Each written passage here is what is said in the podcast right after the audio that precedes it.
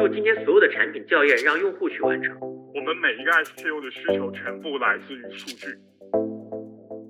在这个线下，特别这个疫情的话，你不懂线上那些做法的话，你可能连生存都有问题的。发明豆腐这件事情是具备划时代意义的一次创新，可能后面就再也没有了。Food Tech，你会发现在美国更 Tech，但是在中国要先成为 Food。可能消费其实就是一个特别寻常的事情。跟足够多的年轻人聊完之后，你会觉得自己何德何能去教育一个信息量如此庞大，他的很多认知和理解啊，远超过于品牌的这样的一个人群。他们自我，他们自信，他们自强，他们自己定了目标，就去不断的践行实践。中国第一次有可能出现国民品牌。Hello，大家好，欢迎来到大牌小聚，我是 CBN Data 的舒牌。疫情让大家减少了外出游玩的频次，也提升了公众对于运动健康的需求，而这些需求也转化为最真实的消费驱动力，不仅让很多传统大牌找到了自己业务可能的第二增长曲线，也让众多新锐品牌有机会去切入传统大牌尚未占领的垂直细分领域。本期是 CBN Data 象征特辑的第四期。我们邀请到了面向 Z 世代朋克养生的功能性食品品牌 BuffX 创始人康乐，为滑雪爱好者提供一站式服务的 Snow 五幺创始人叶凯，聊一聊运动健康领域的新锐品牌如何锁定自己的目标人群，并通过精细化运营牢牢把握人心。印帆科技总裁王阳陆老板依旧是本次对话的主播。以下为本期对话的内容实录。所以说，我想说，今天不管我们大家是不是有一些专业的。分析，还是说我们今天可能有更多主观的一些判断，凭着兴趣。其实我很想知道，今天首先二位为什么会选择运动健康，而且二位为什么会在运动健康这些特别多的细分的赛道当中，一个选择了滑雪，一个选择了功能性的食品。其实我从九十年代就开始滑雪了，我大概滑雪了二十多年。其实我做滑雪这个赛道，完完全全就是因为自己的个人的兴趣爱好。这个彻底是我其实喜欢，因为我的原来的工作，包括我现在的很多的工作，跟其实跟运动蛮有关的。那呢，在各经历了各种的运动以后，感觉到了滑雪是在我经历的所有的这些运动里面最让我上瘾，而且是特别正能量的上瘾，而且是通过滑雪改变了我自己对人生的很多的看法，改变了可能也改变了我们家庭人成员之间的一些的构建关系。也可能改变了一些我跟我的朋友之间的社交的一些的关系，同时呢，又增加了自己的健康，而且是我觉得这个是特别好的一件事儿。然后中国的其实，在滑雪的从滑雪爱好者来说的话，我在过去二十多年滑雪，其实作为中国滑雪是一个，并不是一个特别嗯发展的特别，而且是其实发展的比较晚的一个运动。那么在这个运动里面，我们。这个中国人走过的好多的坎，填过的很多的坑，我可能蛮有发言权去看到里面的问题在哪里的。那么呢，在一七年的时候，可能是有一个机缘巧合的原因吧，可能是我出了一个滑雪的事故，然后在我自己养病的时候，我觉得这个运动是这么的正能量，而且同时从整个的这个国家的这个呃发展、经济社会的发展，我们去年我不知道大家知道一个数据吧。去年我们中国人均二一年的中国人均的 GDP 已经到了一点二五万美元人均 GDP 啊，那整个的这个社会经济的发展，人均的 GDP 从八千到一万的这个坎的时候，这个社会的老百姓大家的消费的需求，一定是从一个物质层面的需求，慢慢的从呃这个转向了一个从精神的，从一个体验的方向的发展。那纵观在美国也好，在日本、南韩也好，这些的滑雪，包括澳洲这个滑雪的整个的呃 take off，其实就是跟它的整个的经济跟大家的消费的习惯是成有一个完全的构建关系的。其实这也是我们所说的一个消费升级吧。那同时的话，我们又是今年年初的这个冬奥会上，我们中国呃这个冬奥会代表团取得了整个。呃，我们中国历史上的最好的成绩，而且又弘扬了我们的很重要的民族精神，特别是我们的苏翊鸣、谷爱凌，又成为了我们新青年的代表。他们自我，他们自信，他们自强，他们自己定了目标，就去不断的践行实践。我觉得这个是一大波的带动，大家的一个整个的一个社会端的掀起了对滑雪、对运动健康的这么一个大的一个氛围。所以说，在这个基础里面，其实也是天时地利原因吧，可能天时地利人和各种的原因造就了。我说，嗯，可能我不去做这件事儿，可能有一点说不过去，还是按照这个逻辑想到这个社会的痛点，这个市场的痛点在哪里，我们就迎着这个痛点。想办法把滑雪这件事儿变成像大家走路、大家游泳、大家骑自行车一样这么容易的，能够安全高效的介绍给大家。嗯，我觉得叶总，您作为一个创业者，我觉得是很幸福、很幸运的，因为您首先将自己的兴趣变成了自己的一个事业啊。刚才我看到我们的评论区说您是老滑雪人了，就是应该是对于整个滑雪这个事业是很热爱，也非常熟悉。当然了。您的这个一个观点，其实也折射出说，今天我们对于一个赛道的选择有几个很重要的维度。首先，第一，我们看到是一个宏观环境的变化。那随着这个人均 GDP 的这样一个这个增加啊，包含着整个消费者对于消费能力的这样一个提升啊，包含您刚提到这个消费的这个升级，那这个可能是一个大的一个行业和宏观的背景。但我觉得另外一点很重要，就是今天我们的消费者在细分市场当中，对于这种呃愉悦感、对于悦己的这样一个需求的增加。包括您刚才自己也提到，对吧？今天对于亲子关系或家庭关系的这样一种优化或者改善，包含着我相信今天可能在咱们 Snow 五幺的这些线下场景当中，很多的亲子场景，可能他在体验的过程当中，其实改变的，它可能不仅仅是一个消费行为，它更多可能是一种精神上的这样一些改善。所以我觉得，任何的一个呃赛道的选择，它背后有很多这个复杂的因素哈，包含着这个我之前说过，包含着我们对于市场的规模、渗透率。增速、消费者的认知，包含着竞争等等，这些可能是我们从一个行业观察角度，我们会认为非常重要的。那今天回到这个康总的这个 Buff X 哈，因为您的这个职业其实严格意义上，我认为是一个互联网人啊，包含着从前在网易，后来又去这个抖音 Brand Studio，然后现在出来自己做新消费品创业。我相信其实呃您的这个从业经历应该其实应该是一个信息呃足够爆炸的一个行业了。其实我相信可能有很多的选择，但是为什么会选择一开始切入到这个？功能性食品这个赛道，我们啊，我们其实是和叶总走了不一样的一条道路啊，但我们的目标都是远远的那座高峰上的那个峰顶吧。我们呃，就正如那个王总讲，就是 Eric 讲啊，我们确实是在抖音的时候拥有一个全量的信息，呃，信息量是非常非常大的。所以我们在抖音看到中国进入了一个非常好的一个时间点，呃，应该说从改革开放以来到现在为止，中国第一次有可能出现国民品牌。我们在抖音里面的感受是非常清晰和明显，呃，中国进入了一个所谓的信息平权的一个时代，啊，大家可能耳熟能详啊，但大家呃可能没有想过，就比如说为什么我们中国有嘻哈这样啊非常新潮的节目，最后跑出来的很多选手都是新疆的选手，可能也有些朋友没有想过说，呃，为什么有这么多的北京人跟上海人，有这么多一线城市的年轻人会去长沙这样的城市去打卡，然后玩的不亦乐乎。大家也会觉得哇，长沙是一个很洋气的城市。嗯，我们都知道，就是中国出现国民品牌的前置条件是不同层级的人和不同层级的用户对一个消费品的理解是一致的。中国在上个时代出现不了国民品牌，因为一线城市的人跟四线城市的人对同一个品牌和一个消费品的理解是完全不一样的。如果我们针对一线做，那四线就觉得这个东西太奇怪了；我们针对四线做，那一线可能会觉得土。但啊，我们在抖音看到中国进入了一个新疆。拉萨、香港、北京、广州，大家的年轻人啊，对一个事情的理解基本趋向一致的这样的一个时间点，中国会明确的出现消费品的国民品牌。我们是相信人生复利逻辑的人，我们也相信选择要远远大于努力。所以这样的时间窗口，我觉得呃，是一个把消费或者交易当做人生复利的人不可多得的一个时间点。所以我们当时就明确出来要做消费品。但具体做什么，我们在抖音内部其实看了非常多的行业，非常多的数据，最后坚定的选择功能性食品是也是基于一个数据。中国的功能性食品的渗透率是不到二十个点的，已经是全球第二大市场。美国的全球美国的功能性食品的渗透率是超过百分之五十的。你会得到两个结论：第一个，中国一定会增长啊，正如刚刚叶总讲的，就中国的 GDP 一直在增长，中国也不差。那中国的渗透率为什么会低嘞？第二点，其实我觉得就很性感了。中国只要再增长十几个点，就是活生生的新增了一个全球第二大市场。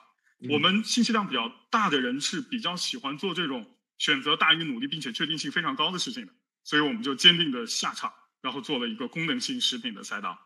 嗯，我觉得这个事情，呃，我非常认可。就是今天我们看到很多的这个细分赛道，就是我们今天纵观到国际市场的这个对比来看啊，中国市场其实都很多都在萌芽周期当中，但是它的这个因为它的市场规模的基数比较大，它这个其实蕴藏了巨大的一个潜力。所以今天我们当我们看到一个渗透率还没有达到一个国际水线的这样一个情况下，我觉得这些都可能成为一个未来相对好进入的，或者说具备发展潜力的这样一些赛道。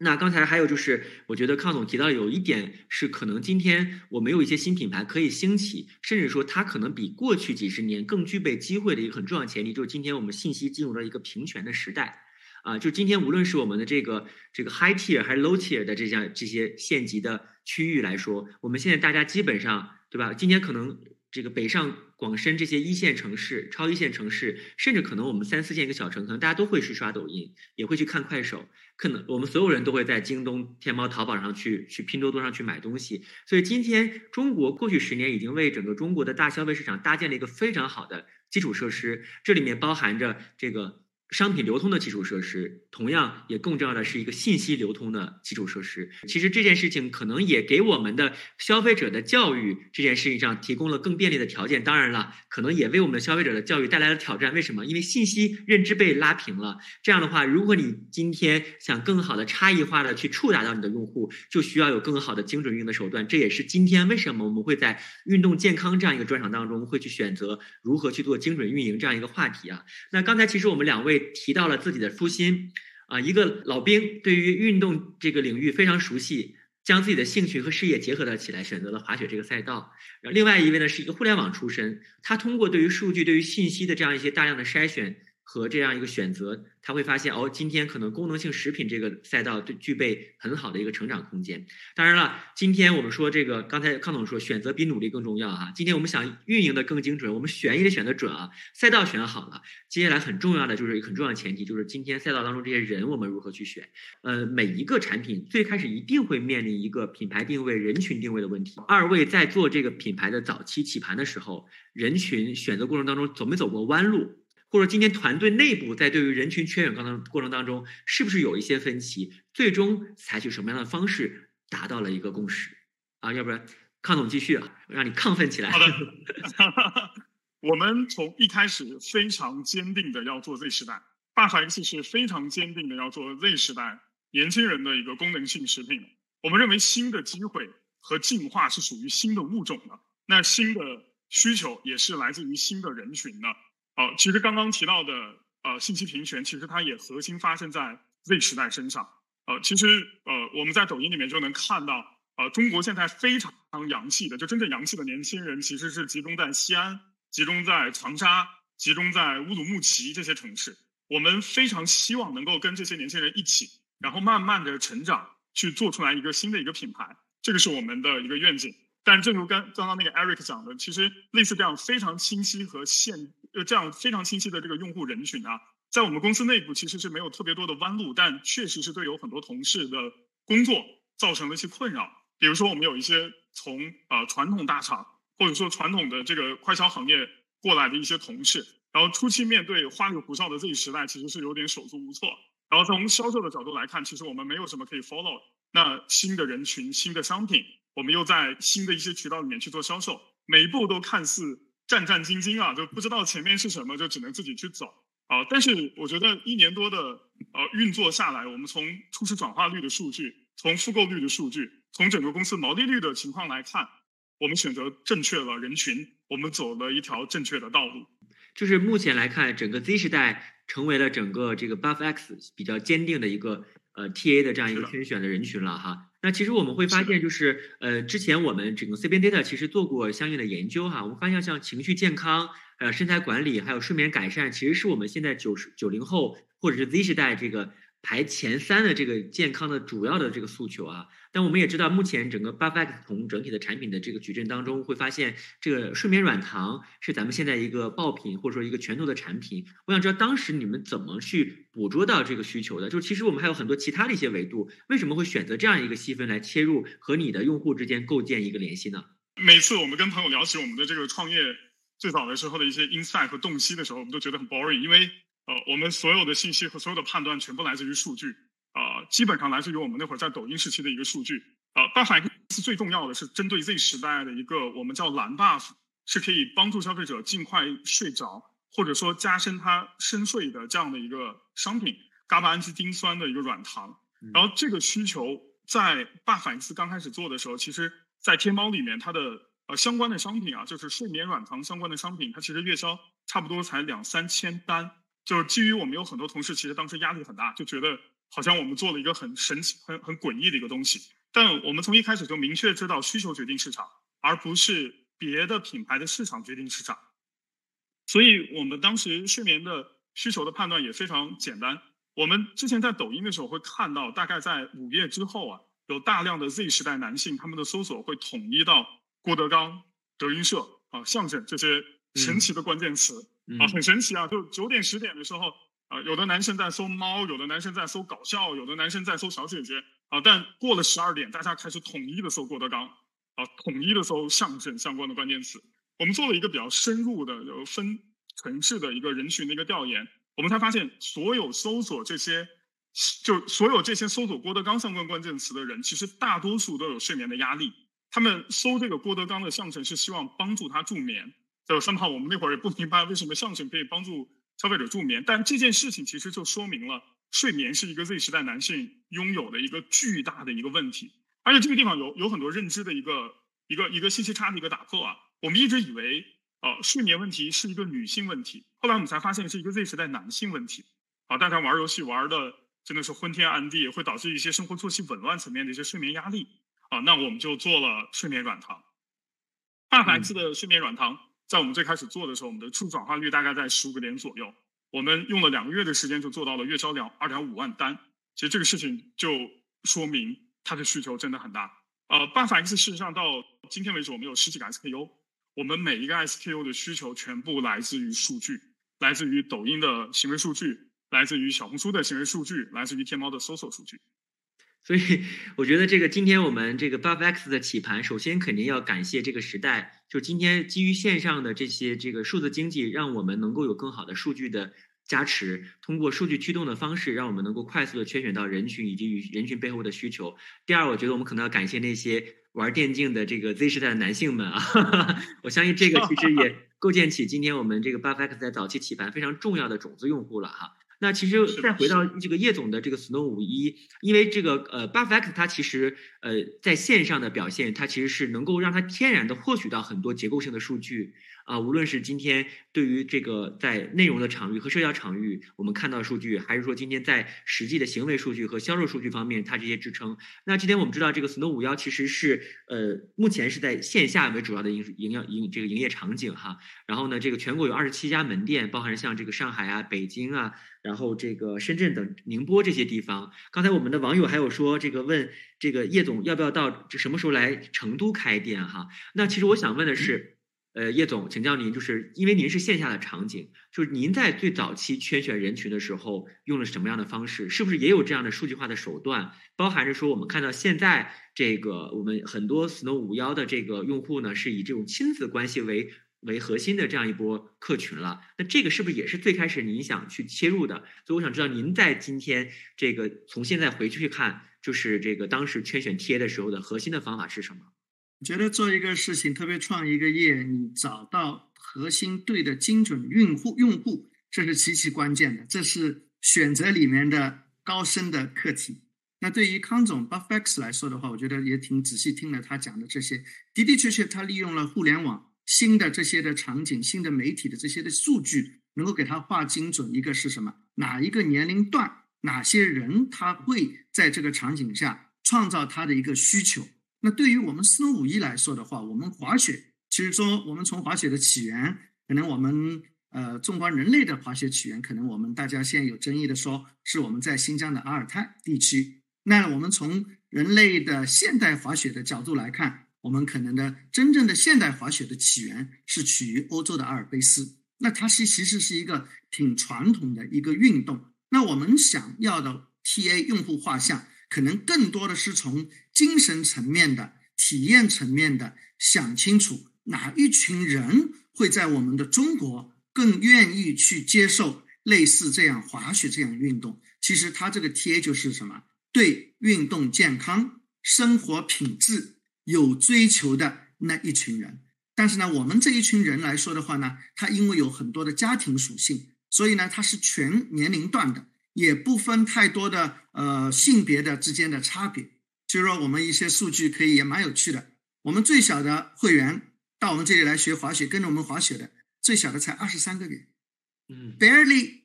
可以走路了。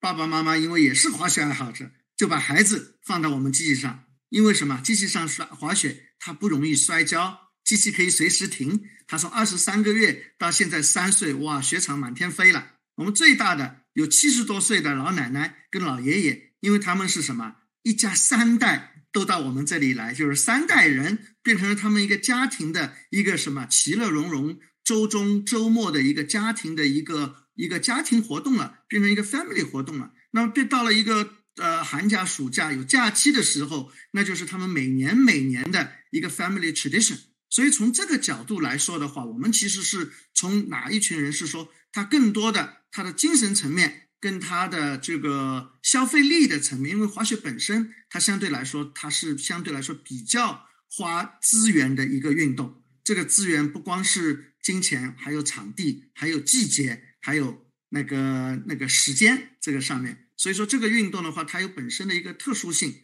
所以说呢，我们相对来说这些的人，他们总的有一个共同的诉求是什么？他们对潮流运动、对健康快乐、对家庭幸福。对朋友社交，更多的这些的是从健康、从精神的层面来触达的这一群人，而这一群人的有比较大的一个通性，他们相对来说，在这个社会层面里面，他们可能受的教育程度比较高一点，他们可能看到的这个世界比较丰富一点，传统的一些物质上的，我们叫物质品牌上的一些的 luxury，对他们已经可能没有那么多的触动力了，他们追求的可能是一个。全新的一个从 experience 上面，从一个心理上面的一个 lifestyle 的 luxury。所以说，我们从 Snow 五一从开始做的时候，我们其实就是想明白了这一点。所以我们上来就从来没有做过，呃，是一节一节，就是说一次来多少，像看个电影一样。因为滑雪这个东西，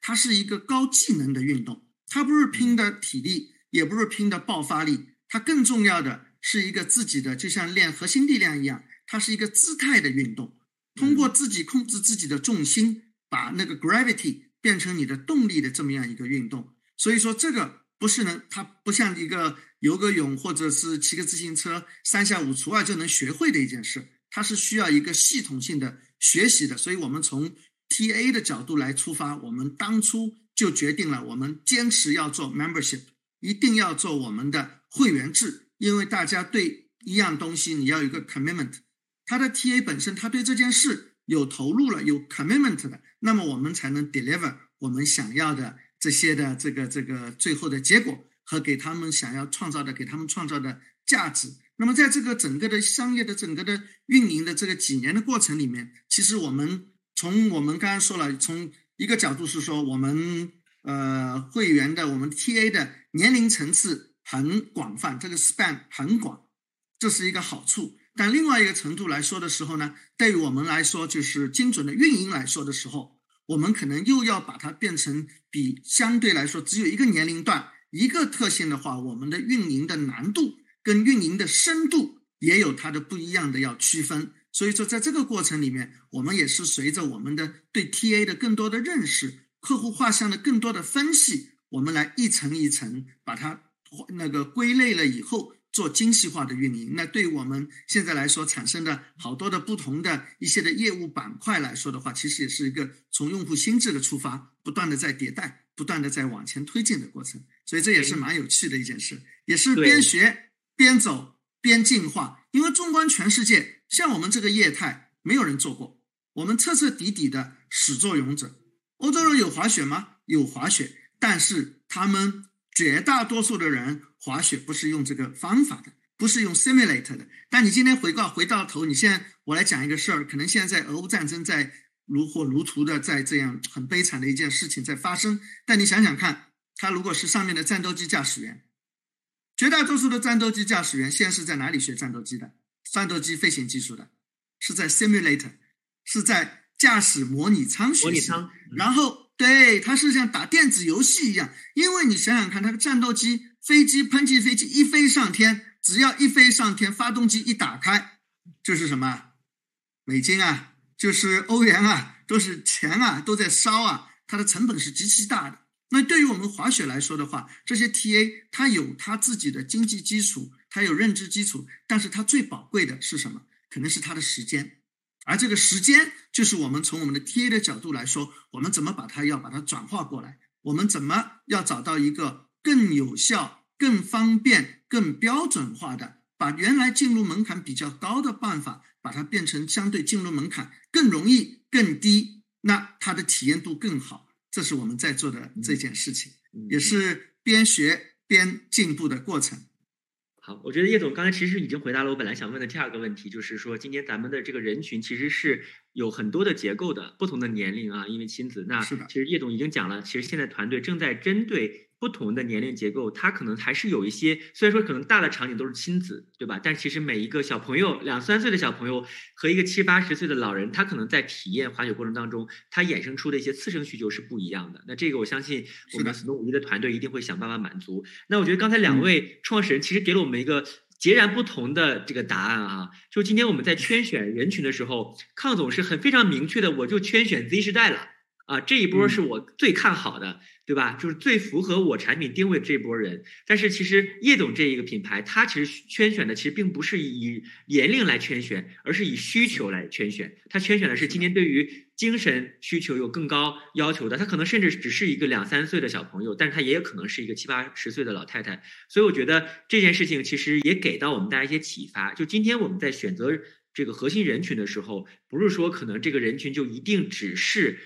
某一个年龄段的某一波人，或者只是男性，只是女性，或者某些细分场景当中，他有可能是一个。组合的这样一个方式，比如说啊，我们大家知道这个英凡科技其实去年也尝试孵化了鹦鹉白这样一个新消费品牌。那新鹦鹉白它作为一个新时代主粮的这样一个品牌，它的人群其实就是新时代家庭中的各个年龄段，可以宝宝们有配牙的主食，还是说爱健康的这些妈妈她的这种健康餐，还是说今天这个商务爸爸有的时候吃我们这种醒酒的粥等等。那其实它的目标也是解决的是一个家庭场景。所以我今天想跟大家说的是。对，就跟大家说的就是，今天我们在圈选人群的时候，关键是要结合自己的品牌定位和你的产品的主要属性。为什么叶总呢是可以有家庭场？因为它有一个物理空间，对吧？今天当我们看到在一个商场里，哇，有一个山山坡一样的场景，对吧？它已经可以给人激发出一个想体验的这个欲望，因为它有物理空间。我可能就想的时候带着我的家人来体验，对吧？那今天可能对于电竞人群，当我到深夜搜郭德纲还睡不着的同时，我可能要想一想，我如何去解决一个助眠的问题啊？我觉得这点很好。再一个就是刚才这个叶总提到，就是整个 Snow 五一的在中国的这个演进，让我想到了在我们第一期对谈当中，我们两位嘉宾当时给出了一个判断，就是什么？我们回回顾一下哈，作为系列论坛的一个追溯了，就证明我们也是个系列论坛。就是创新它其实不是一个颠覆型的这样一个动作，它其实是生产要素的再组合。刚我们会看到，其实对于 Snow 五一来说，它真的就将滑雪的这些场景，可以跟物理空间的商场，可能跟一些专业的设备。再加上人群的需求组合起来，我们就会发现，哦，这是一个新的商业模式。呃，我们当然鼓励这种原创型的硬核科技的这种卡脖子的这种创新，但可能在于新消费一些领域当中，可能消费其实就是一个特别寻常的事情，它其实真的就是我们身边可以感知到的事情。有的时候我们也不需要那么的去强调它所谓的一个科技创新属性，但是。当我们能够掌握其中的诀窍，就是对于生产要素的再组合，也许你就可以创造出一个新的细分赛道，可以找到一些新的细分需求。我觉得这也是我们今天第一趴想聊的，关于如何去找到一个锁定一个垂直赛道。如何去在一开始找到好的核心客群，并且提升你的初始转化率？我觉得这是我们今天破题的答案。后面呢，可能想聊一聊这个如何通过一些差异化的营销的方式，去更好的去触达到你的用户，或者说让你的用户更好的、更快速的看到你自己。这个问题呢，我想首先问一下我们康总啊，因为您的这个品牌的名字啊，就特别的直接啊，因为我们今天所有玩过游戏的朋友可能知道这个 buff 这个概念，对吧？那今天可能 buff x 很。我们也看到您的这个营销动作当中，一开始其实切的就是这个呃电竞的人群哈，可能从茫茫的这样一个大众消费的一个受众来看，电竞可是还是相对小众的一个圈群。那你用它做一个切口，想去未来切一个中国，想从百分之二十渗透率提升到百分之五十渗透率这样一个有潜在的市场，这中间矛盾吗？你们觉得这过程当中是否也遇到了一些挑战？你们如何去解决的？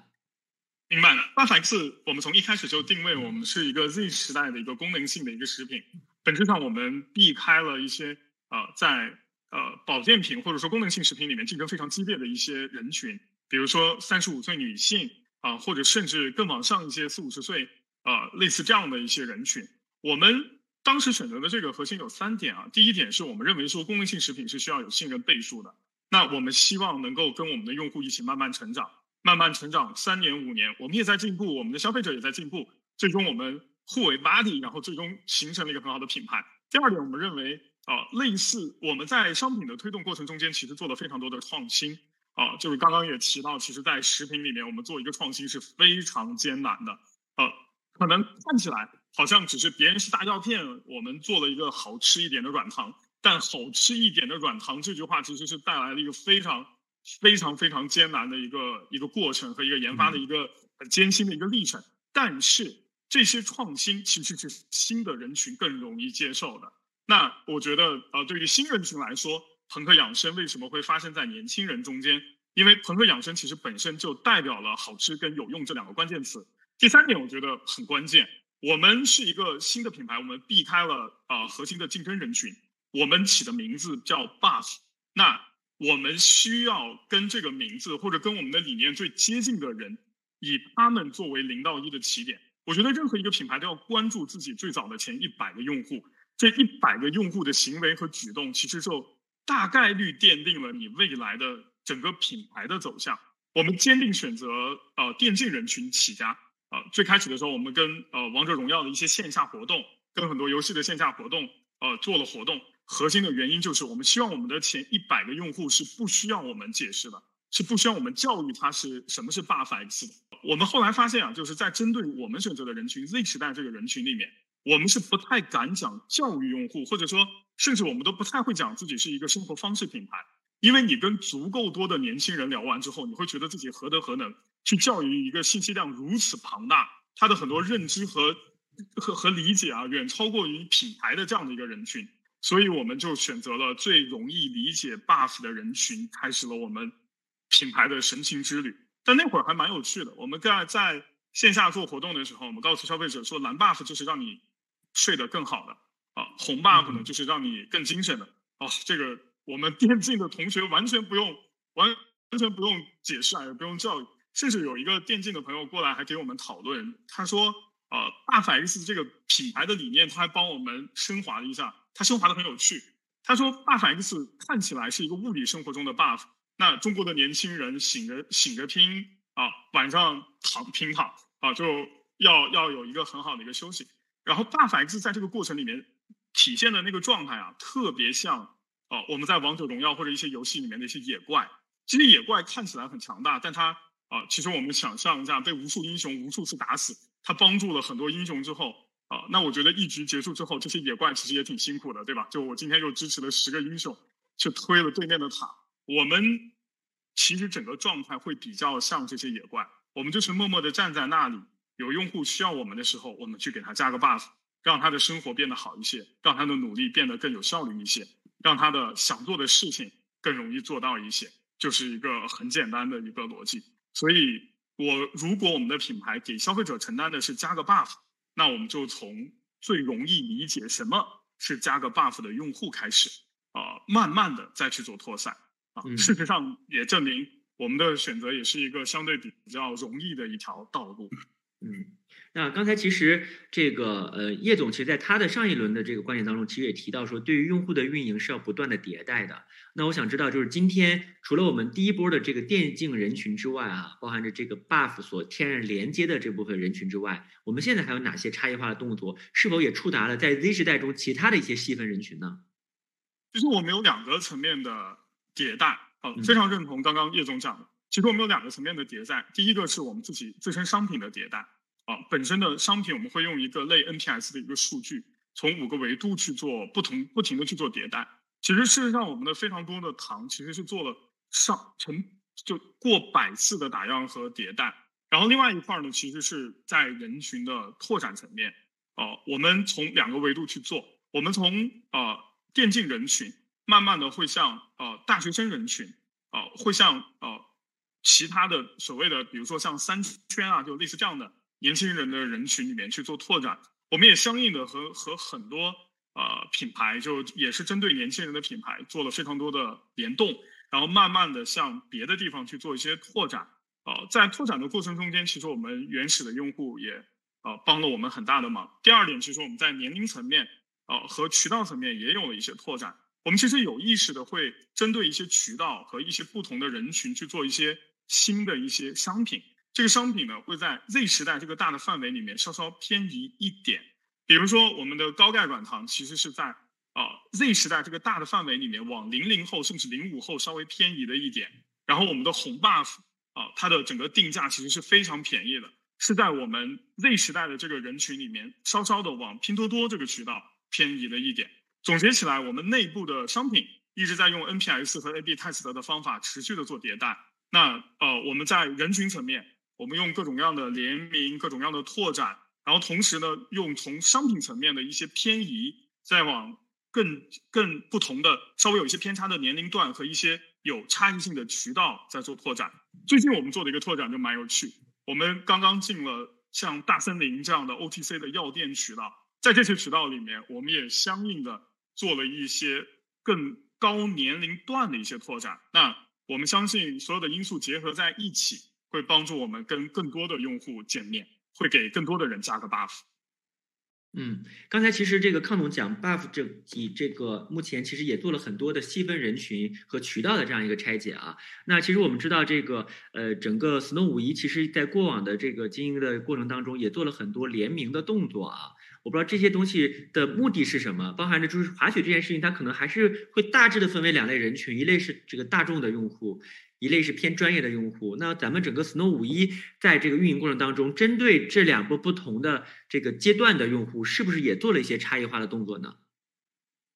对，我们的刚才说了，就是说我们的这个 TA 的话，他的年龄跟性别等等这些，其实它是特别是年龄很宽泛的这样一个。那么呢，我们总结出来以后，感觉我们来这些人里面，他们有一些不同的共通性，是说一种他是一个叫休闲社交型的。这样的，他是来滑雪，他其实是蛮开心的，就是休闲，当成一个健身房，当成练了一个技能，然后跟朋友们可以社交。在城市里面，我们在滑雪的时候，机器上可以模拟机的这个空间里面，我们一个物理空间可以社交，然后到雪场上可以社交。那它它是其中的一种类型。那另外一种类型呢，我们把它叫成技术精进型。那么这个技术精进型呢，刚才我们刚才说的第一类啊。这个休闲那个呃社交型的，他更多的是蛮多的是有钱有闲的人，他可能也没有嗯这个时间比较弹性的，他更多的是说从一个运动里面一个爱好里面，让我能够挺休闲的，也度过了蛮开心的时间，对吧？这是这么一个也有一些社交的内容在。另外一种的呢，他们我们叫技术精进型，技术精进型在成年人里面的呃把它那个概括的话是哪一种呢？他就是说他可能对自己的。滑雪的这个运动的技能的要求特别有追求，因为滑雪这件事啊，可能是我们刚才讲到一个这个健康这个这个食品也好等等呀，就是滑雪这个东西是蛮有趣的，它是让人上瘾的。可能大家呃在线上的很多听众，我们的很多的朋友们可能也是听到过这个叫白色鸦片。对于我自己来说，各种的东西，我我不抽烟，不喝酒，不打德州。不泡酒吧，任何的这种的上瘾的物理，连我连喝咖啡都不喝。其实我是挺拒绝，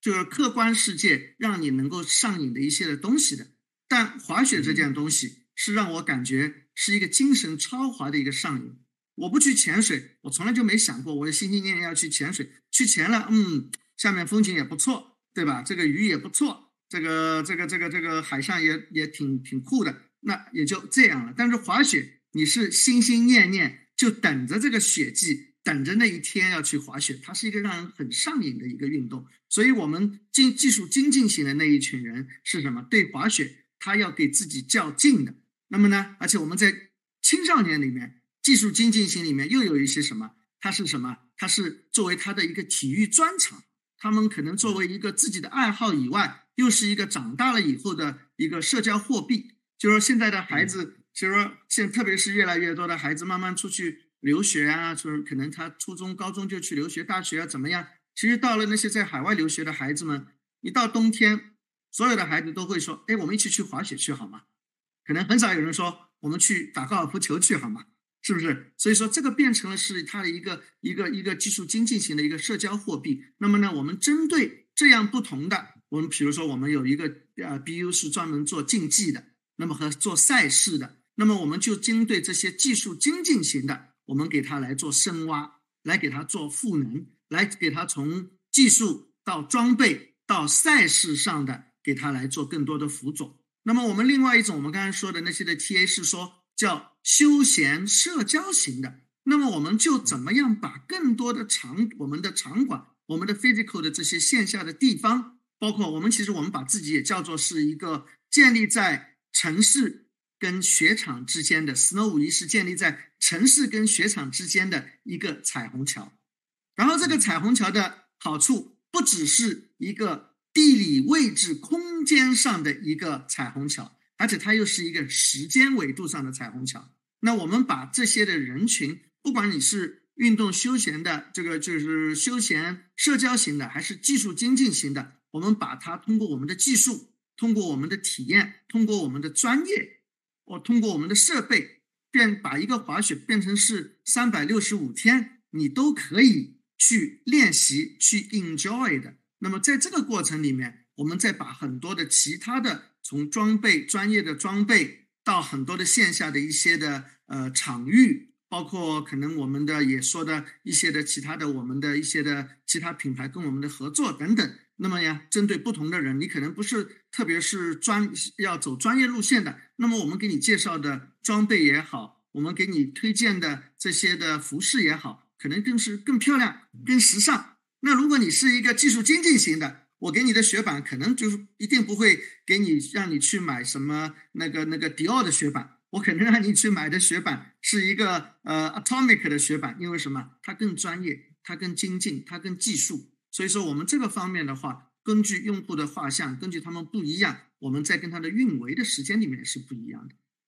明白了，您刚才这么一说，我突然想到我一个这个呃达人朋友，他就有一个收藏了一个迪奥的雪板，说明他应该最多就算是一个休闲 社交型的滑雪爱好者哈。呃，当然了，我觉得这个其实刚才说的很对，就是今天其实。虽然说年龄人群是可以泛化的，但是其实从它的这个专业需求角度来说，是有两个梯度啊，休闲社交和这个技术精进。当然了，我觉得就是您刚才提到的后面就是对于专业设备、雪场，甚至是一些专业的培训、赛事等这样方面体验，可能就是今天用于给到我们大家这个休闲娱乐和这个技术精进的一个非常大的一些补充了。当然，我们也注意到，其实整个 Snow 五一其实还有一个子品牌啊，叫这个 Solo X。啊，这个其实这个，我想特别想知道，就是您当时推出这样一个品牌的初衷是为了做一些差异化吗？包含着这个本身跟 Snow 五幺它本身之间会有哪些在产品与服务之间的差异吗？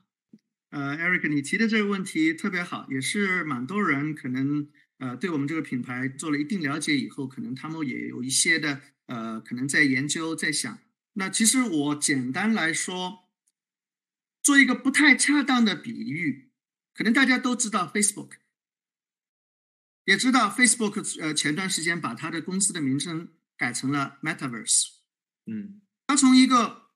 社交的 APP 的这么一个环节做到了什么？要往元宇宙，要往 Web 三点零的整个方向去打造。那其实从我们 Snow 五一的角度来说，我们是找到一个是什么运动生活的这么一个切入点。这个切入点是什么？Snow 五一顾名思义，围绕着滑雪。那我们 Snow 五一在做的就是围绕着滑雪，我们不管从技术、装备、服饰、整个的生态，甚至于教学体系，到专业的这个这个这个大的这个滑雪模拟机的设备，我们是把所有的长板都打造在成一整块。但是 Solo X 是代表了一个什么？Solo Sports 的一个平台。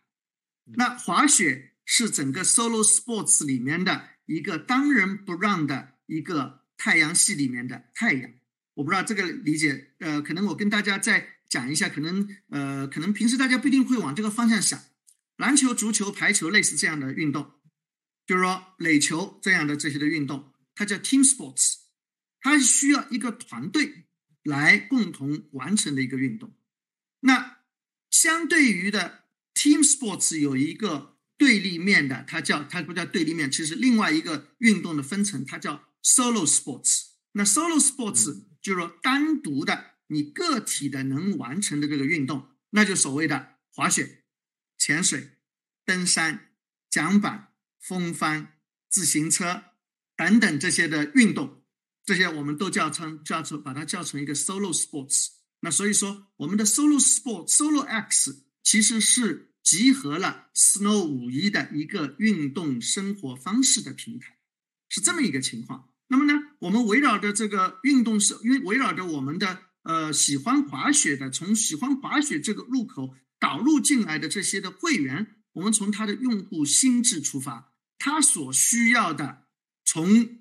训练、运动到健康到满的时尚到穿着到社交的咖啡到喝的小酒馆到餐厅，我们的这个这个日本料理餐厅到我们的。那个那个 high end 的这样的这样的就是更好的米其林的餐厅，其实我们围绕着它的一个用户需求的心智来布了这么样的一个生态。其实对于线下的这个整个的商业来说，特别是现在越来越重要的是说你线下的体验，特别是我们互联网的发展，更是我们的现在疫情对大家的整个的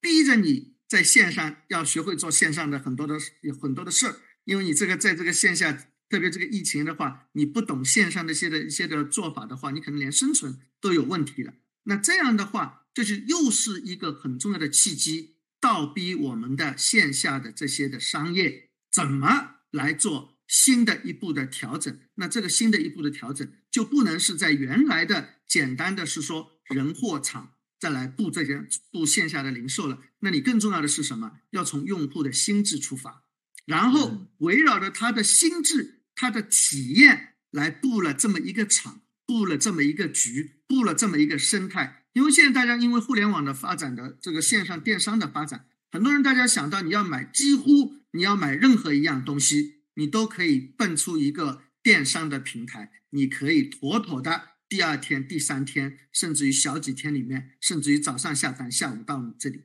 这个已经是一个扭不过来的一个一个发展趋势了。那线下我们怎么来？但线下永远它是一个很好的地方，只不过不同的时代，你要用不同的方法去 maneuver，去 evolve 线下的商业。那你就要是什么？从用户的心智出发，知道他想要什么，然后他进入了这个线下的场域以后。激起他一环扣一环的对你提供的服务也好、产品也好的需求，连带带动的连带率，同时增加在他在线下你的空间里面的逗留的时间、社交的时间。那这样的话，你就会把他原来的想要消费的，你可能原来他到你这里来，可能只花五百块的，但是由于你在线下做了这么样的一个生态，是一个 lifestyle 运动生活的生态。他可能到你这里练了一个滑雪，对不对？然后买了一套 Lululemon 的衣服，又买了一套 Highly Handsome 的滑雪服，然后又约了两个朋友吃了一个下午茶，谈了一个生意，走的时候又打包了一杯咖啡，是不是？所有的这一切的东西，其实我们在做的，其实它是一个平台，是一个运动生活方式的一个新消费的线下的体验的地方。所以说，从这个角度来说的话。可能这是我们在做的，就是 Snow 五一跟 Solo X 的区别。Solo X 里面一定有 Snow 五一，但是 Snow 五一它更纯粹的是滑雪，Solo X 它出于始于滑雪，但不是仅限于滑雪。对，嗯嗯，对，我觉得这个我不知道是不是一个线下场景所的所能够承载的这个呃服务空间更大，但是我觉得理解就是，其实刚才。呃，这个叶总所说的，今天对于这个呃我们的用户的这个服务的这个差异化或者触达的差异化，其实某种程度也是一种商业模式的差异化。我们可以感可以可以迅速的感知到，就是什么呢？比如说我们的这个 Snow 五一，它是对于一波人的共一些这个这个共性需求的一个满足。然后呢，但是这个 Solo X 是把这一波人当中的某一个人的全部需求或者大部分需求去做更大化的满足，所以今天你会发现这是蛮好的一个衍生商业化的一个路径。所以我也比较期待是什么，就是真的是能够把我们的这个时间真的花给我们的用户和消费者，去真正满足他们的需求啊。为什么说这句话？因为其实之前我们看到。康总作为 Buff X 的创始人，也其实多次提到说，放弃这种激激进式的增长啊，因为其实我们在过往几期的这个对谈当中啊，我们的很多创始人慢慢都会有这个共识啊。这个现在其实中国已经过去了，这个过去十年中国的这个移动互联网行业确实造就了大量的机会，有很多的红利风口，对吧？资本的这种簇拥而至，但。逐渐的，我们会发现，哎，中国的经济其实开始进入到一个新的常态化的阶段，包含着我们很多这些这个相对年轻的一些创始人们啊，他也经历过互联网大厂的熏陶了，然后呢，也感受过这种新消费品牌这种这种血这种内卷、这种这个血液血海一样的这种竞争，可能大家会相对理性的看待我们的经营节奏。我看过一个段子说，这个整个这个这个 Buff X 是一个特别崇尚理性至上的一个团队。啊，所有很多主观可能最终被数据验证为都是非客观的。据说是好像康总有多次选的这个他认为可以卖火的品，最终事实 或通过数据证明好像是销售销售表现最不好的。所以呢，这个今天我会发现，当我们想把我们的节奏调整成一个更好的节这个这个速率当中的时候，我们会需要有更多的抓手和工具。那其中一点就是刚才我们特别提到的这个数据啊 b u f X 也是个数据至上的这样一个，说是有。魔怔的这样一个状态哈，而且您也提到说，对于数据有很多自己的要求，包含着基于不同的这个客户，你们会去做不同的这个 A P 的 A B test。呃，对于一个新的互联网品牌来说，因为今天可能不限于 Buff X 哈，还有很多其他品牌，它其实已经场域化了。就他今天可能在这个天猫、淘宝，他也可能在抖音，他甚至也可能在小红书上，都有它的多多少少不同维度的表现。有的可能是货架，有的可能是一个种草的阵地。但是散落在不同平台的这些数据，您如何汇总？如何将这些这个多样的、不同结构的这些数据，最终整合为说今天对于你做决策的一个非常重要的数据底层的参考？这件事情，Buff X 上有哪些动作？本质上，我们对我们公司确实是对数据有着。近乎宗教一般的强烈的认同和认知啊！我们呃，刚刚那个 Eric 也提到，呃，确实是在 A/B test 的过程中，我的很多判断和决策其实是啊，是就是我前置的一些判断其实都是有问题的。我喜欢的包装在 A/B test 里面是倒数第一，我喜欢的剂型也是倒数第一。其实我们在最开始创业的时候，我们只知道我们要做一个功能性食品，但本身我们做什么剂型其实是不知道的。我们的做法也相对比较简单，我们在郑州的呃十几个小卖部，每个小卖部卖一种剂型，卖了大概两个月的时间，然后得到了最终哪一个剂型比较好卖的这样的一个本质性的结论。那我最早的时候其实是喜欢口香糖的，我个人喜欢口香糖，所以那会儿呃很很跟很多行业的朋友在聊，我说呃大概率有可能会做一个那个壮阳口香糖吧，啊，然后所以他们那那会儿就说哇这个抖音高管出来要做这么一个听起来很神奇的东西，但是。口香糖的剂型在我们 A/B test 里面是倒数第一的，软糖是最好的，我们就坚定的选择了软糖。在我们创业的过程里面，其实这样的例子数不胜数啊。其实回到刚刚那个问题，我们是怎么样来运用 A/B test 或者数据，我们是怎么样来做推动？其实本质上我们会用两层漏斗来做推动。第一层其实是认知层面的，就是所谓的我们的信息源这个部分，我们会用一个类似穷尽的方法去得到一些。认知和判断，或者说去得到一些选择，呃，然后呢，进入第二个漏斗。第二个漏斗，我们就是极致的模拟，然后用 A/B test 来做。其实举个举个例子，呃，我们的包装啊，我可以举一下大反思的包装的这个例子。其实首先呢，我们会在那个呃抖音也好，然后在小红书小红书也好，然后包括线下也好，去观察我们的 Z 时代的消费者，他们的商品的包装大概是什么样的。试图以相应的颗粒度，然后去寻找到我们包装 A/B test 下来的一些维度，就是我们可以遵循的那条尺，那那个那个规则是什么？后来我们就从所谓的性冷淡风格到现在的美漫啊啊，或者说偏那个就是呃，他们叫那个呃赛博朋克风啊，就类似这样的风格里面，先一共做了十五版包装，然后这是我们的第一层漏斗，我们穷尽的方法。去尽可能多的把我们的选项，啊弄得更充充实一些，更饱满一些，确保我们的正确答案在我们第一层漏斗里面，然后就进入第二层。我们 A/B test 的精髓就是，我们也不要再讨论了，我们就实际的实战一下，模拟一下。那我们在讨论到包装的时候，我们在线上的商业模型里面，包装起到的最核心的作用就是点击率和转化率。那我们不要再讨论到底是性冷淡的风格，消费者更更喜欢点的更多，还是啊美漫风，还是赛博朋克风？我们全部做起来，然后全部在淘宝里面做尝试性的销售就好了。所以我们的做法就比较激进，做了实物版包装。然后做了十五版模拟的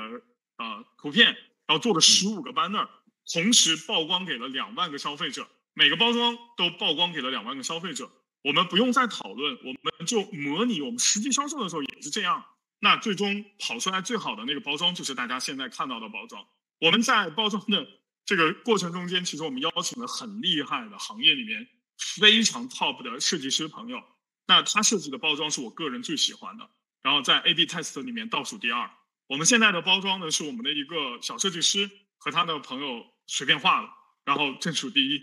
然后包装的时候，我问我的 那个这个设计同事，我说：“你这个里面画的这个 IP 啊，这个是猫还是熊？”他说：“这个重要吗？”我点击率第一。啊，我说：“哎，还挺费时的。”我觉得这个这个康总这个案例太棒了啊！就是今天对于这些互联网原住民啊 Z 世代来说，今天我们可能跟他讲的不是一套正统的理论应该是什么，今天可能也不是一个从审美、从工业设计角度来说它的标准化应该是什么，可能今天就是刚才您说的这个 A/B test，其实 A/B test 它背后最它的精髓其实就是一种互联网思维，就今天所有的产品校验让用户去完成。然后呢，正好因为我是刚才看到了我们的一位网友的概括哈，我觉得还是这个蛮好的。他说，其实这个我们从应用场景化的这个数据，再到信息源的判断，再到极致的模拟啊，就是刚才其实呃叶总提到过模拟，然后那个康总提到过 A/B test，我觉得这个其实是一个好的一个对于这个精准这个产品这个测试的一个很好的一个实现路径了哈。然后另外呢，其实我再想追问一下我们的这个康总，因为其实我们也注意到 Buff X 现在其实也入驻了一点七万家商超。啊，这里包含着像这种会员店体系，比如山姆啊、盒马这样子的，还有包含着像这个一些我们可能原来没有想到的，像 KTV 这样的一些渠道哈。就是我想知道，就是我们都知道，其实现在这个流量入口有很多，像刚才叶总深耕的线下是一个非常优质的一个极具体验性的流量入口，线上也有。但是您选择的这些商超、会员店，甚至是 KTV 的目的是什么？啊，这些东西是不是今天也是你今天在差异化触达你的一些特定人群的一些必要手段？其实，呃，巴粉丝在最早推动的时候，我们会定下来两点：第一，功能性；第二，年轻人。我们其实也讨论过，我们应该用什么样的方法，然后来做我们的渠道的建设和销售的这个建设。其实这个部分，呃，当时公司内部也有非常多的讨论了。但最后我们得到的结论其实非常简单，就三点：第一，年轻人在哪里，我们去哪里。呃，我们不应该让年轻人到我们这里来，我们应该到年轻人那里去。第二点，我们要。团结一切可以团结的人，我们要啊利用渠道，或者说我们要更多的去依附渠道啊，因因为渠道大家已经建设了这么多年，我们作为一个非常新的创新的公司，我们应该尽可能的利用大家的渠道，但啊尽量减少我们自己的渠道。第三，我觉得保持客观，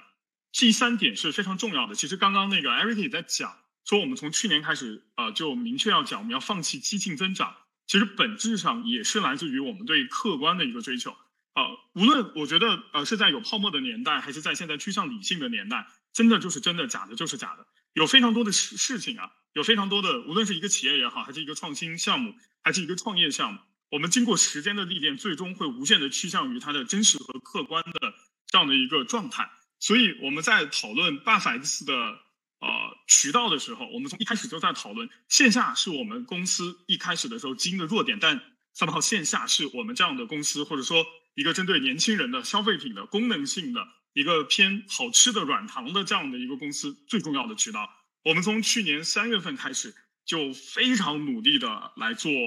类似这样的一个事情。那到今天为止，我们进了便利店，进了山姆，进了盒马，我们相应的也进了大森林。啊，也进了各种各样的 OTC 的药店。我们在药店里面会看到年轻人会用美团啊，在大森林买药，然后在过程中间呢会选择我们。然后我们看到年轻人跟父母会去逛盒马，会去逛山姆，他们会毫不犹豫的提走整整一提的蓝 buff。然后我们也看到消费者在 KTV 啊，甚至刚刚也提到我们有一些类似像 KTV 这样的渠道，他们在开心的同时啊，在体验这种年轻人的生活方式的同时，也会选择我们。我们作为一个消费品，啊，或者说我们作为中国的这么有希望的年轻人的一个消费品，我们要做到的是从内心敬畏消费者。我们不会教育消费者说你应该在什么什么地方买。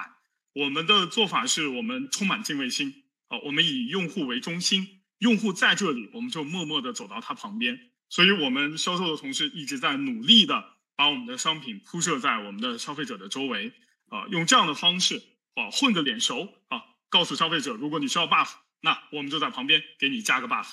我觉得刚才这个两位其实给了我一个启发，突然想到我们在这个二零一九年的时候啊，这个 CBN Data 当时我们做了这个关于增长力的这样一个主题啊，呃，我记得我当时在会场演讲的时候给了一个公式，是借用了这个牛顿第二定律，F 等于 ma。然后我们说，今天如果说一个品牌的增长力，这个公式会是什么？我套用了这个公式，我觉得是 M 乘以 M，也是 F 等于 ma。那这个 A 其实就是给品牌一个加速度。那当时我提出这个加速度，我觉得可以有三个，就 A 一加 A 二加 A 三。A 一首先是新兴消费人群。那今天其实也是我们在第一趴聊的过程当中，我们重点讲的就是今天你要找到你的核心 TA 是谁。那 A 二是什么？A 二是流行爆品。啊，今天我觉得我们任何一个这个呃棋盘，尤其对于新消费线上品牌来说，我们大量都需要有一个爆品。那 A 三是什么？A 三是活性流量。刚才其实康总有提到说，今天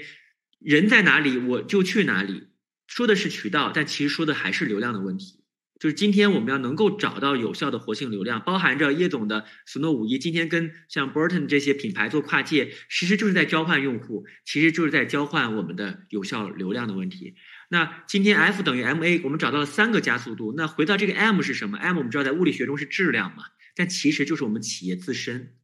那我觉得企业自身包含着组织力，包含着我们自己在产品研发上的实力，包含着我们今天在行业中是否是否具备一些竞争壁垒。这件事情也决定着今天这个 F 到底能走向哪里，最终的这个作用力有多大。所以说，今天刚才我们聊完了这两趴之后，我也想跟大家聊一聊，说今天从子企业的这个内生的这个发展来看，哈，就我们今天如何去兼顾一个周期性的跨越周期的成长和我们构建自身壁垒这样一个协同的关系，其实这是一个一体两面的事情，它并不矛盾啊。因为为什么？因为今天真正你能够实现跨越周期，一定是在某种程度，我不敢说咱们经营的每一个方方面面都具备一定很高的壁垒，但是至少在某一些维度上面，我们都有一个足够长的长板。那所以说我这一趴想跟大家聊一聊，今天如何去构建起一个帮助我们去支撑周期的这样一个竞争壁垒。但是为什么这一趴会变得更加有趣呢？是因为我们今天这两个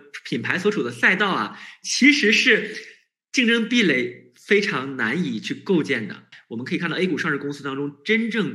出现食品创新型的公司非常少，可能我们看到像雅培、雀巢这样的公司，它可能具有全球的食品研发的实力。有人甚至开玩笑说，可能中国的整个食品的研发历史上，可能发明豆腐这件事情是具备划时代意义的一次食品创新，可能后面就再也没有了。包含可能对于康总所处的这种功能性食品的这个赛道，很多核心技术、原材料，目前我们自己可能还并不掌握。那再说滑雪同样如此啊，虽然说这个刚才其实叶总有说，像这种城市这样的一些这个滑雪场景，属于我们比较创新的一些突破，但是可能在一些核心的技术设备啊等等专业的培训赛事等这个产细分产业当中更全面的一个链路来看，我们可能也会有很多挑战。所以我想也请二位哈聊一聊，我们会怎样去逐渐打磨自己的这样一个竞争优势。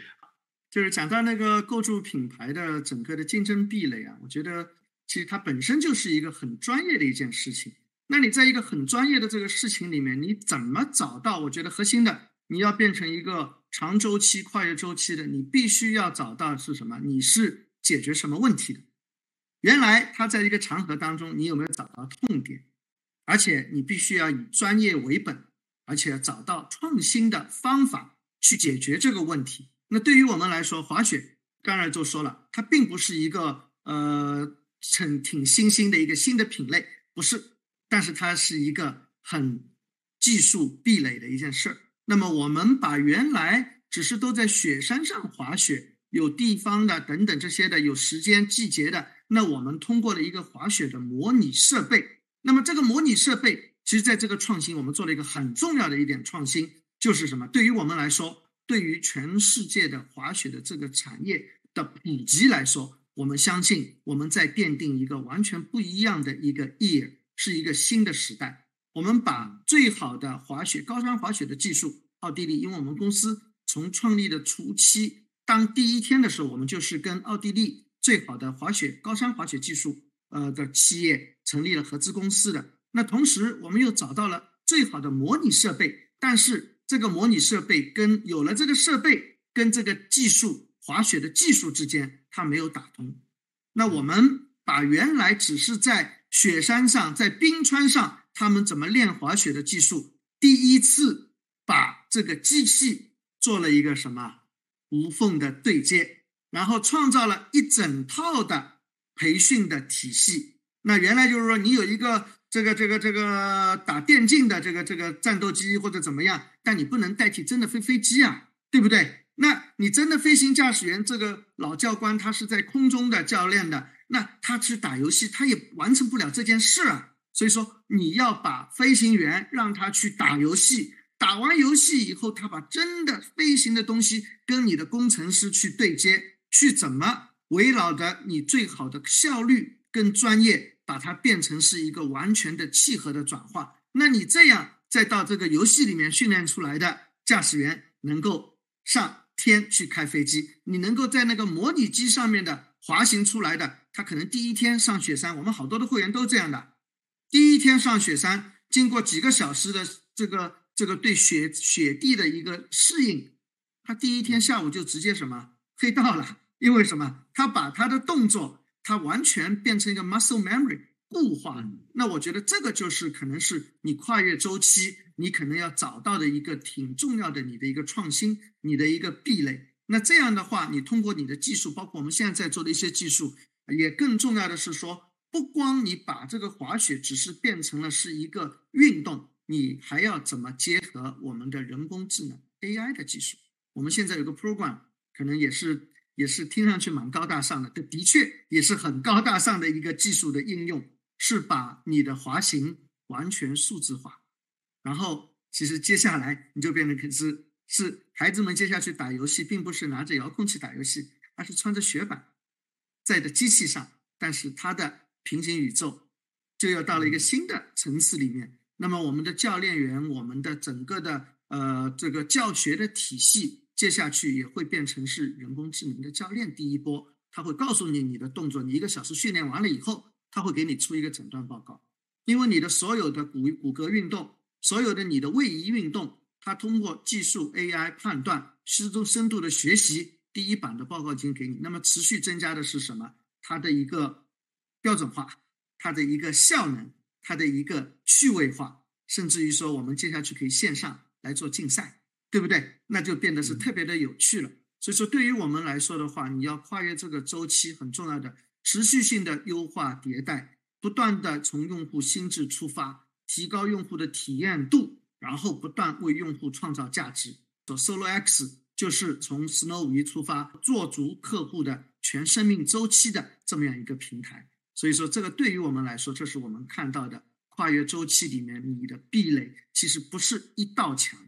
是一个序列的一个矩阵，你的能力，那么我觉得这个可能才是一个新的经济、新的消费的一个方向。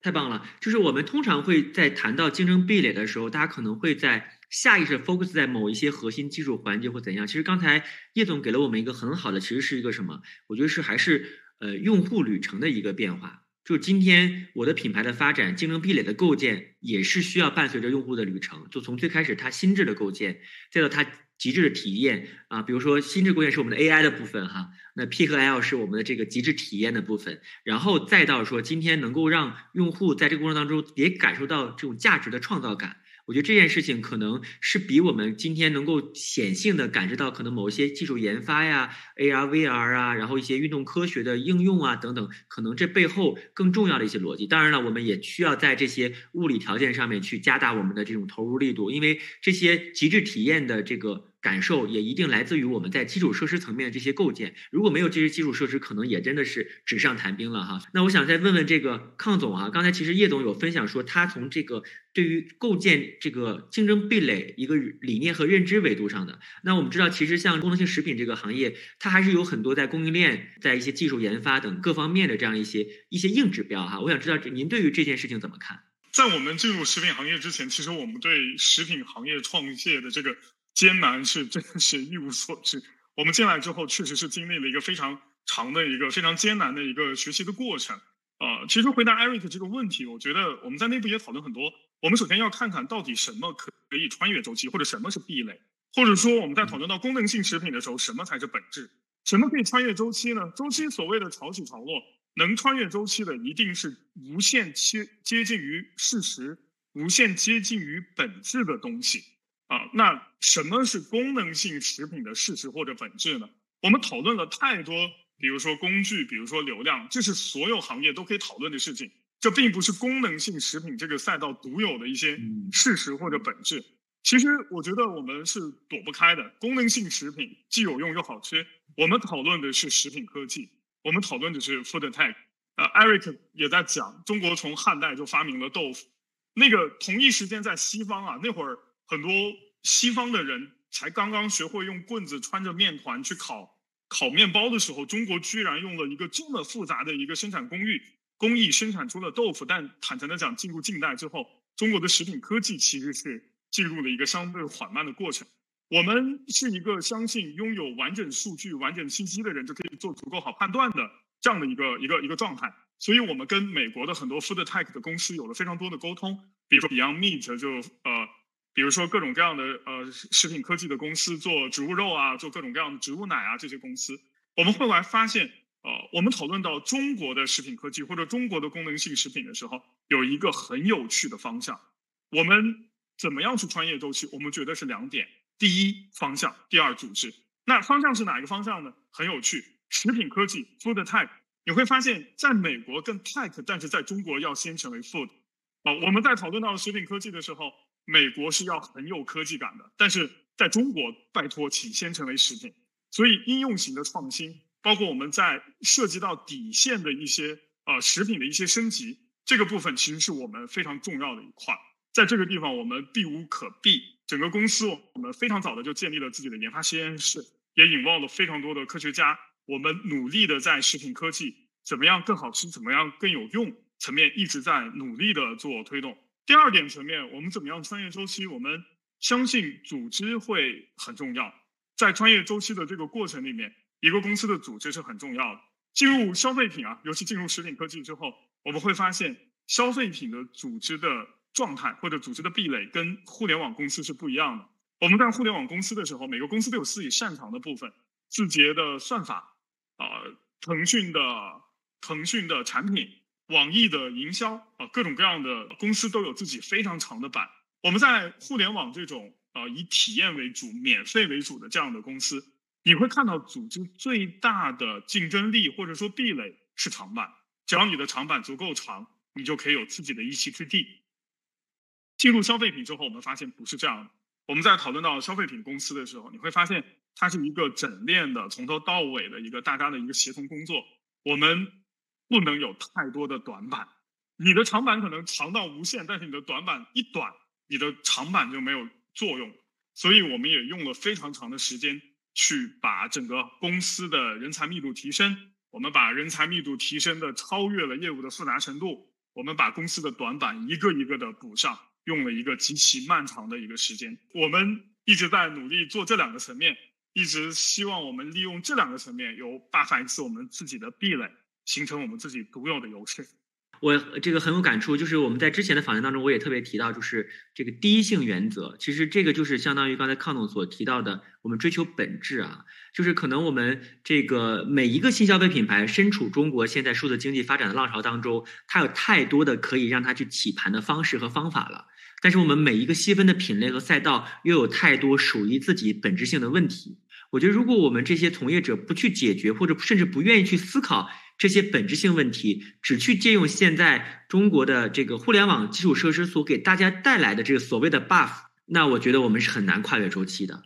那最终我们还是要最终回归到你的角色。这是为什么我们会在今年的中国新消费品牌增长力大调查会以象征为主题。其实象征就是追求第一性原则，其实就是追求本质。刚才我可以看到，呃，我们有一位网友有说，全球五百强前十年、三十年、五十年都不会去思考穿越周期这样的议题，只会聚焦内部、聚焦产品、聚焦单纯朴素创业初心。呃，我觉得这个这个这位网友的这个观点呢，我一部分认同，一部分想说一些不同的建议。首先，我认为我们聚焦内部、聚焦产品。聚焦单纯的创业初心是非常对的啊！今天无论是从组织的构建，还是产品的打磨，还是今天我们为什么要做这件事情，我觉得这件事情是一定是对的。但是为什么我们会在中国的这个消费赛道会提出这个跨越周期的问题？我们看整个商业。这个历史观或商业发展史，对吧？两百年来，可能西方的商业发展是用大概两百年的时间，我们沉淀出了这么多具有全球影响力的跨国企业。但是我们中国人是有一个特别的不一样的地方，就是我们特别有效率，对吧？无论是我们社会主义集中力量办大事也好，还是我们在短短的一百年之内，我们从一个，对吧？这个从闭关锁国到被别人殖民侵略，到现在位居全球第二大经济体，其实中国人的骨子里是一个勤奋的劳动民族，他其实做事是很讲求效率的。但是也正是因为有效率这样一个追求的本质，其实我们也在快速经济发展周期当中也会多少有一些茫然。我觉得人没有办法说是你一辈子走的每一条路都会清清爽爽、豁豁达达，有的时候其实我们也会被外界的这个。去做纷扰，做一些干扰，对吧？我们可能也会迷失初心，所以我们会发现，在过去的一些这个发这个中国的商业历史发展过程当中，也有很多的企业，它迷失了初心，它忘记了初心。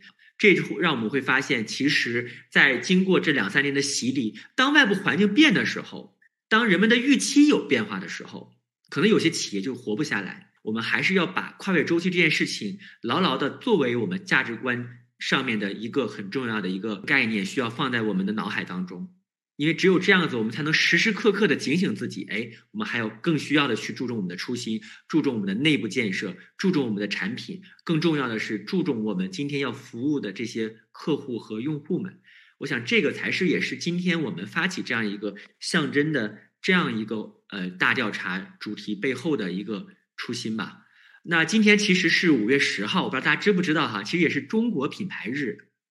啊，这个是这个早年前这个发改委向国务院申请将五月十号定义为中国品牌日。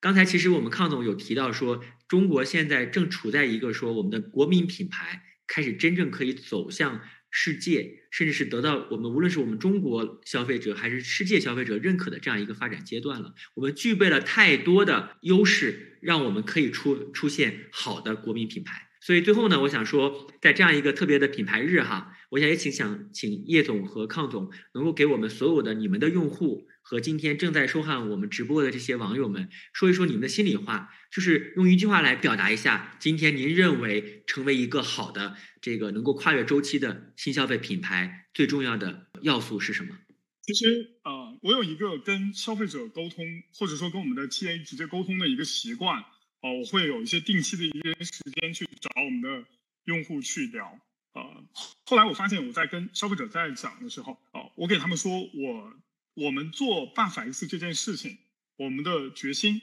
就来自于呃两件事情。第一，来自于什么是什么？其实是来自于我们看那个 Buff X 的评论。做 Buff 这件事情是一个类似于佛陀一样的快乐，你帮助了太多的人，链接了太多的人，悄无声息的进入了太多人的生活，让一些人的生活变得更好一些。所以我们的决心就来自于。那一句就是更好一点，这一点我们会付出无限的精力和我们的热情，然后来帮我们的消费者更好一点。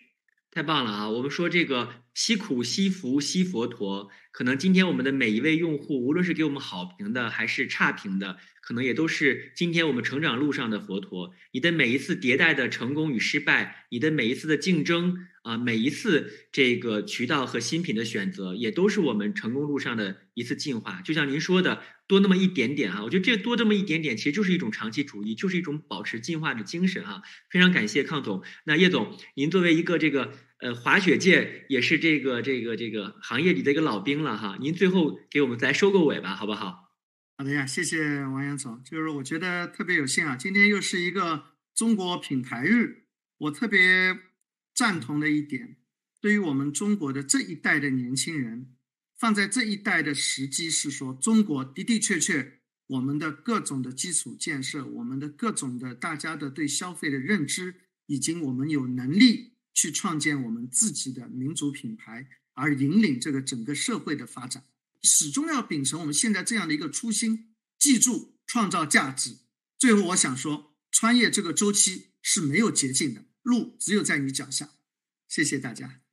太棒了啊！我觉得确实没有捷径啊。今天做任何一个跨越周期的决定，都需要我们非常强大的决心，也需要一个好的组织团队，需要有更好的认知。这个认知不仅限于我们创始人的思维当中，也更重要的是将我们的认知与我们的用户拉齐。这就是今天我们能够为用户创造价值、成就一个能够横跨周期品牌最重要的维度。